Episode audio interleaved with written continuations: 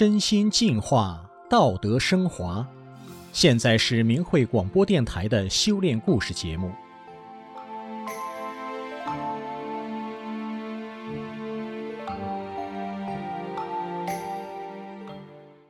听众朋友您好，我是天宇，今天要和您分享的故事是一名黑社会老大在看守所里的见闻。有一句话说：“浪子回头金不换。”是说一个不务正业、不走正途的人，如果能回心转意、改邪归正，是非常珍贵的事情。今天这则故事是一位黑社会大哥被关押在看守所里的所见所闻，在亲身经历之后，他终于浪子回头的故事。有一个人，他在乡里有点名气。就因为他有这么点儿特殊的地位，我们就称呼今天这位主角为熊哥吧。熊哥觉得自己是个侠肝义胆的人物，只是旁人不见得这样看他。他经历过的打打杀杀的场面可没少过。后来是因为遭人诬陷的事情，被抓到看守所里了。在警察送熊哥到看守所的时候，特别跟看守所的所长及狱警们交代了，都别搭理这个人，他身上有好几条人命。原本警察的目的是想孤立熊哥，不让他被抓的消息传出去，没想到这一下反倒帮了熊哥，让他成了看守所里的特殊人物。只要他不招惹人，就没人招惹他，甚至还有人专门伺候他，给他提着脚镣。熊哥成了看守所里没人管的牢头。那时是一九九九年，那年的四月二十五日，北京发生了轰动全世界的万人和平上访。那是法轮功学员上北京呼吁结束不合理对待，争取合法练功环境的一个请愿，人数众多，过程和平理性。当时的总理朱镕基出面回应后。事情圆满落幕后，国际对这事纷纷给予正面评价。然而，在中共政权内部却开始了对法轮功的镇压。山雨欲来的氛围，即便是看守所里也不例外。在看守所里，定期不定期的要组织在押人员接批法轮功，每个人都得发言，必须说练法轮功怎么怎么不好。即使不知道什么是法轮功的人，也必须编个事说。接批会上，监室里的人大部分都规规矩矩地坐着，熊哥在后边躺着。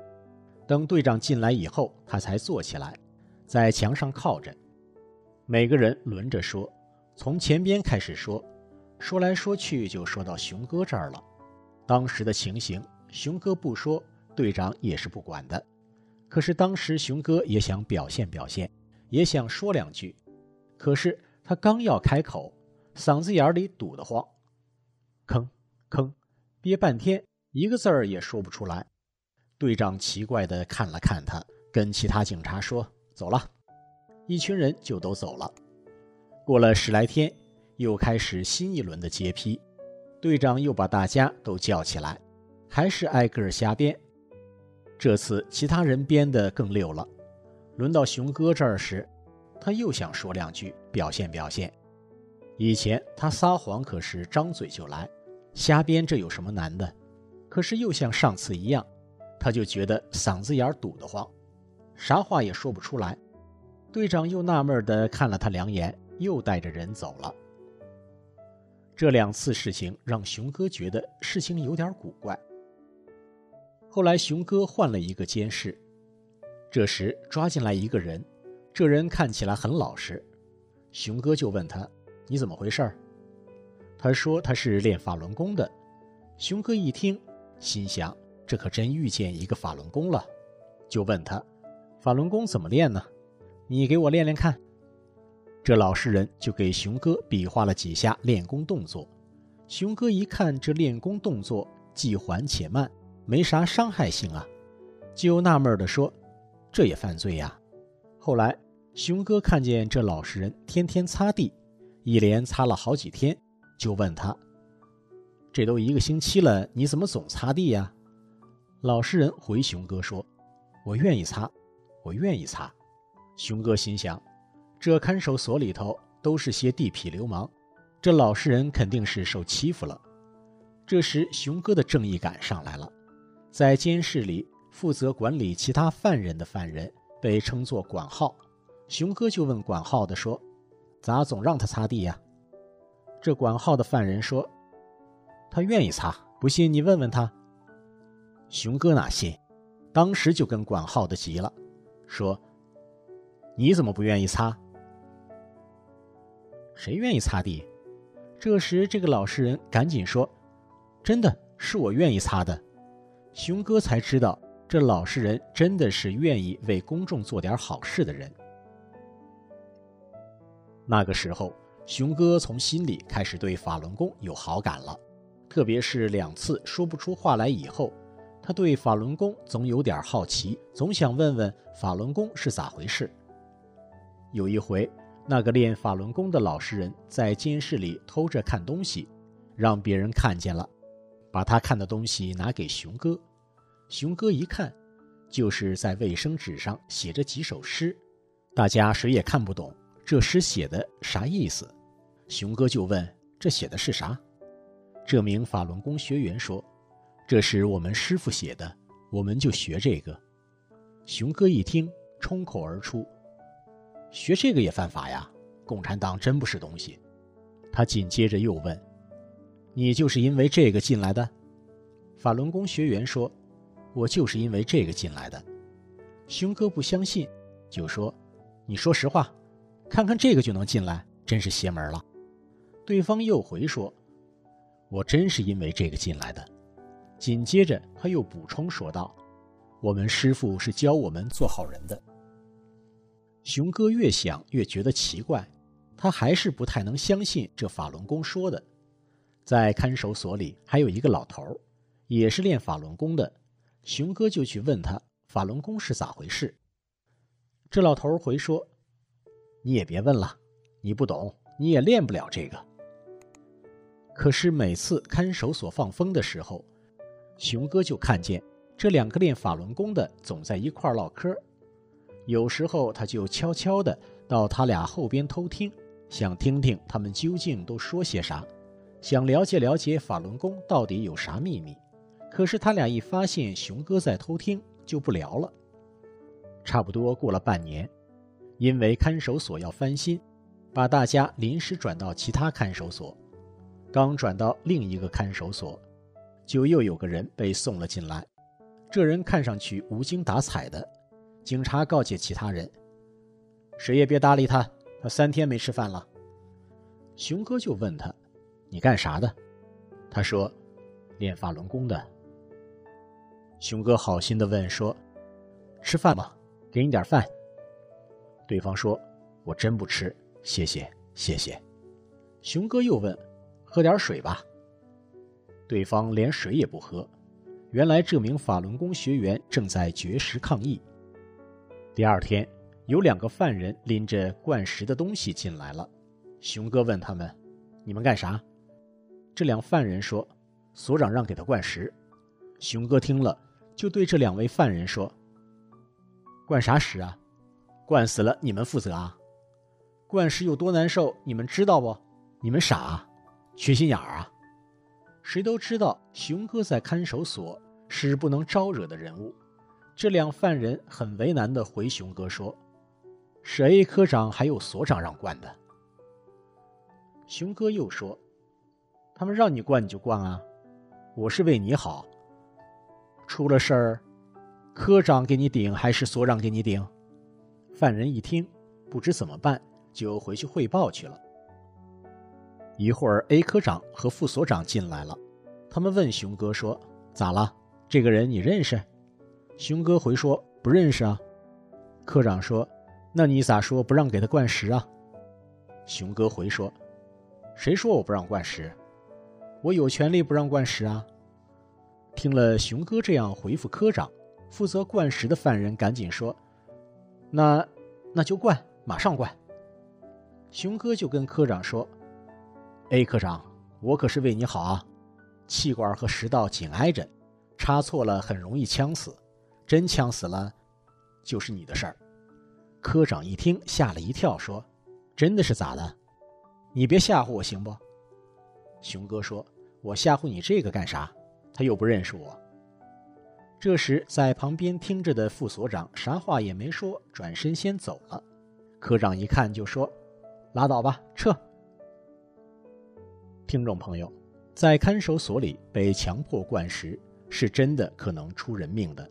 这位法轮功学员因为熊哥的仗义，因此避过了这回的风险。后来又发生了一件事，在看守所里，熊哥是天天有人来接见的。有一天，熊哥去接见回来，看见监室里的那个南方小孩在那儿窝着，看起来很痛苦。阅历丰富的熊哥估计他是肋骨被打断了。这时有人上来跟熊哥简单的说了情况。到了晚上集合的时候，点完了名，熊哥就问：“今天谁打人了？”没人吱声。熊哥很威严的再问了一次：“谁打人了？给我站出来！”这时有四个人站出来了，这四人站在监室两边通铺的中间过道上。熊哥就从这头打过去，又从那头打回来，打得特别快。监室里谁也不敢吱声。听众朋友，故事一开头说熊哥自认为是侠肝义胆的人，意思是说，虽然人们看着他逞凶斗狠，打打杀杀的。但他的内心仍保有着善良，他觉得自己的作为是侠义的。过去总说人的善心就是佛性，善心长存就是佛性长存，那么就有机会把人生的歧途扳回正途。而熊哥就是这样一个例子。自熊哥为南方小孩打抱不平之后，那个法轮功学员就对熊哥有好感，愿意跟他说话了。熊哥之前在后边偷听法轮功有啥秘密都没听到，现在这名法轮功学员主动跟他讲了许多，跟他讲法轮大法有多好。有时候熊哥福至心灵的也让这法轮功学员教他练功。法轮功功法里有一套是要盘腿打坐的。尽管熊哥当时还带着脚镣，他仍硬把腿往上搬，这样盘腿那种疼法就别提了。旁边的人看到熊哥的脸都疼得变形了。几个伺候熊哥的小伙子就骂那法轮功学员：“你看，你非得教他练这个，看看他都疼成啥样了。”不过这种苦可是熊哥自己愿意吃的。有一次。一个狱警队长看见熊哥在那儿坐着，就冲着熊哥喊：“你干啥呢？”熊哥说：“别嚷了，我练法轮功呢，太疼了。”练法轮功？狱警队长不相信，摇了摇头走了。这名法轮功学员过去背过法轮功师傅写的书，他就给熊哥写他记得的东西。熊哥在他写的内容里。知道了法轮功师傅在书里写的真善忍是衡量好坏人的唯一标准，也对修炼有了模糊的概念，同时也知道了法轮功是修炼。可是这名法轮功学员会背的有限，他对熊哥说：“我看你这是要得法，这样不行。真有一天我要回去了，我一定得给你拿一本书来。”就在他说了这个话以后的第二天。熊哥的判决书下来了，脚镣被摘掉了。一个多月以后，这名法轮功学员出去了。熊哥心想，他出去了，可能很快就会送书来。果然没几天，这名法轮功学员就来了。当时他找了看门的队长，这队长听说他找熊哥，就说：“你一个法轮功，找他个黑社会干啥？”接着就把他轰走了。隔天。熊哥正在接见室跟人讲话时，进来了一个陌生人。当时熊哥就有一个强烈的直觉，他认定这人是给他送书来的。熊哥就问这人说：“你找谁呀？”这人说：“你是某某某大哥吧？”熊哥一听就说：“你是给我送书的吧？”然后指着前面的桌子说：“搁这儿吧。”当时这人可能被镇压的腥风血雨给吓坏了，把一本《转法轮》放下，就赶紧告辞了。可拿到《转法轮》这本书以后，看了一半，熊哥就怎么也看不进去了，就放那儿了。两个月后，又进来一个法轮功学员，是从精神病院转来的。这人是怎么被抓的呢？原来他们村有一个人又盗窃又打架，被判过刑。刚出来又抢劫，然后又被抓了。有人就对着抢劫犯说：“你承认你是练法轮功的，我们就不判你了。”之后，中央电视台新闻三十分就播出新闻说，一个练法轮功的又盗窃又抢劫。这名法轮功学员看见这则诬陷的报道，就拿了一个小喇叭到天安门广场上，反复大喊。新闻三十分，那个新闻是假的。某某某是我们一个村的，他是个劳改犯，根本不是练法轮功的。便衣看见了，就来抓这名法轮功学员。他接着边跑边喊：“法轮大法好！”但最后他还是给抓了。这时，一个外国人正经过，问是怎么回事。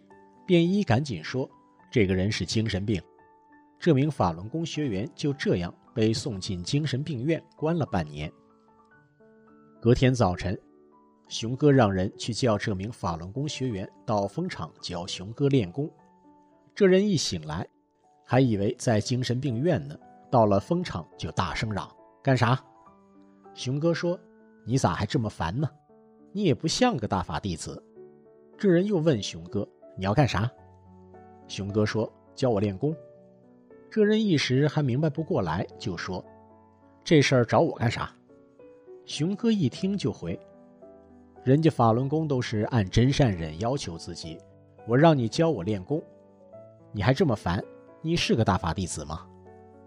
这回这人明白过来了，赶紧认错说：“我错了，我错了。”然后这人就教熊哥练功，可他一做动作，熊哥一看他这动作也太难看了，就说。你快拉倒吧，你这也太难看了。你看我的。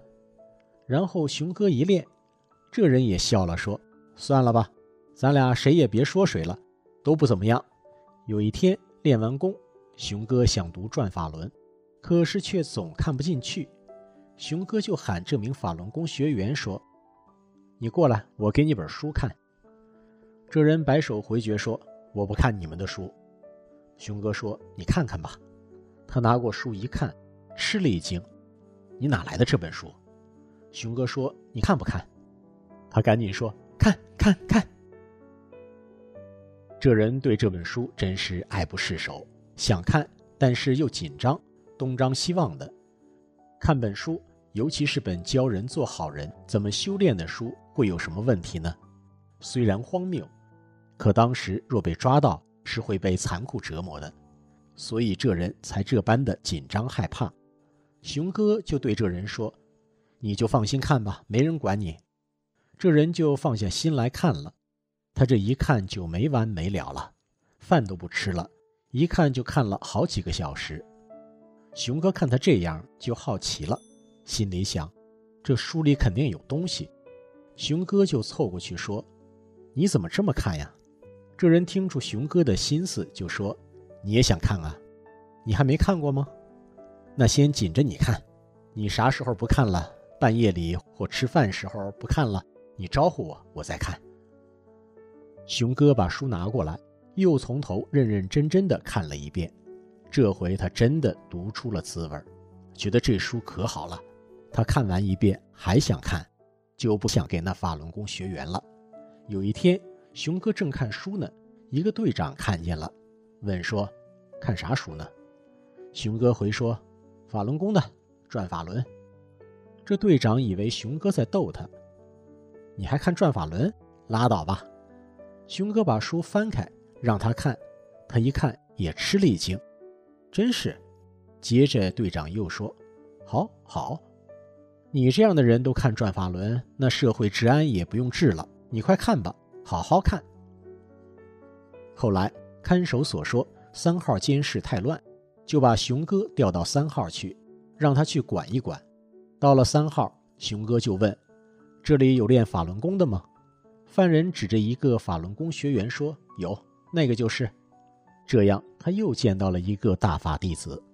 熊哥给这人转法轮看，开始他也是说：“我不看你们的书。”那你看啥书？我就看我们修炼的转法轮。熊哥说：“你看看这是啥书？”他一看，先是吓了一跳，问熊哥：“你是练功的？”熊哥回说：“怎么说呢？你说我是练功的，可我不是因为这个进来的。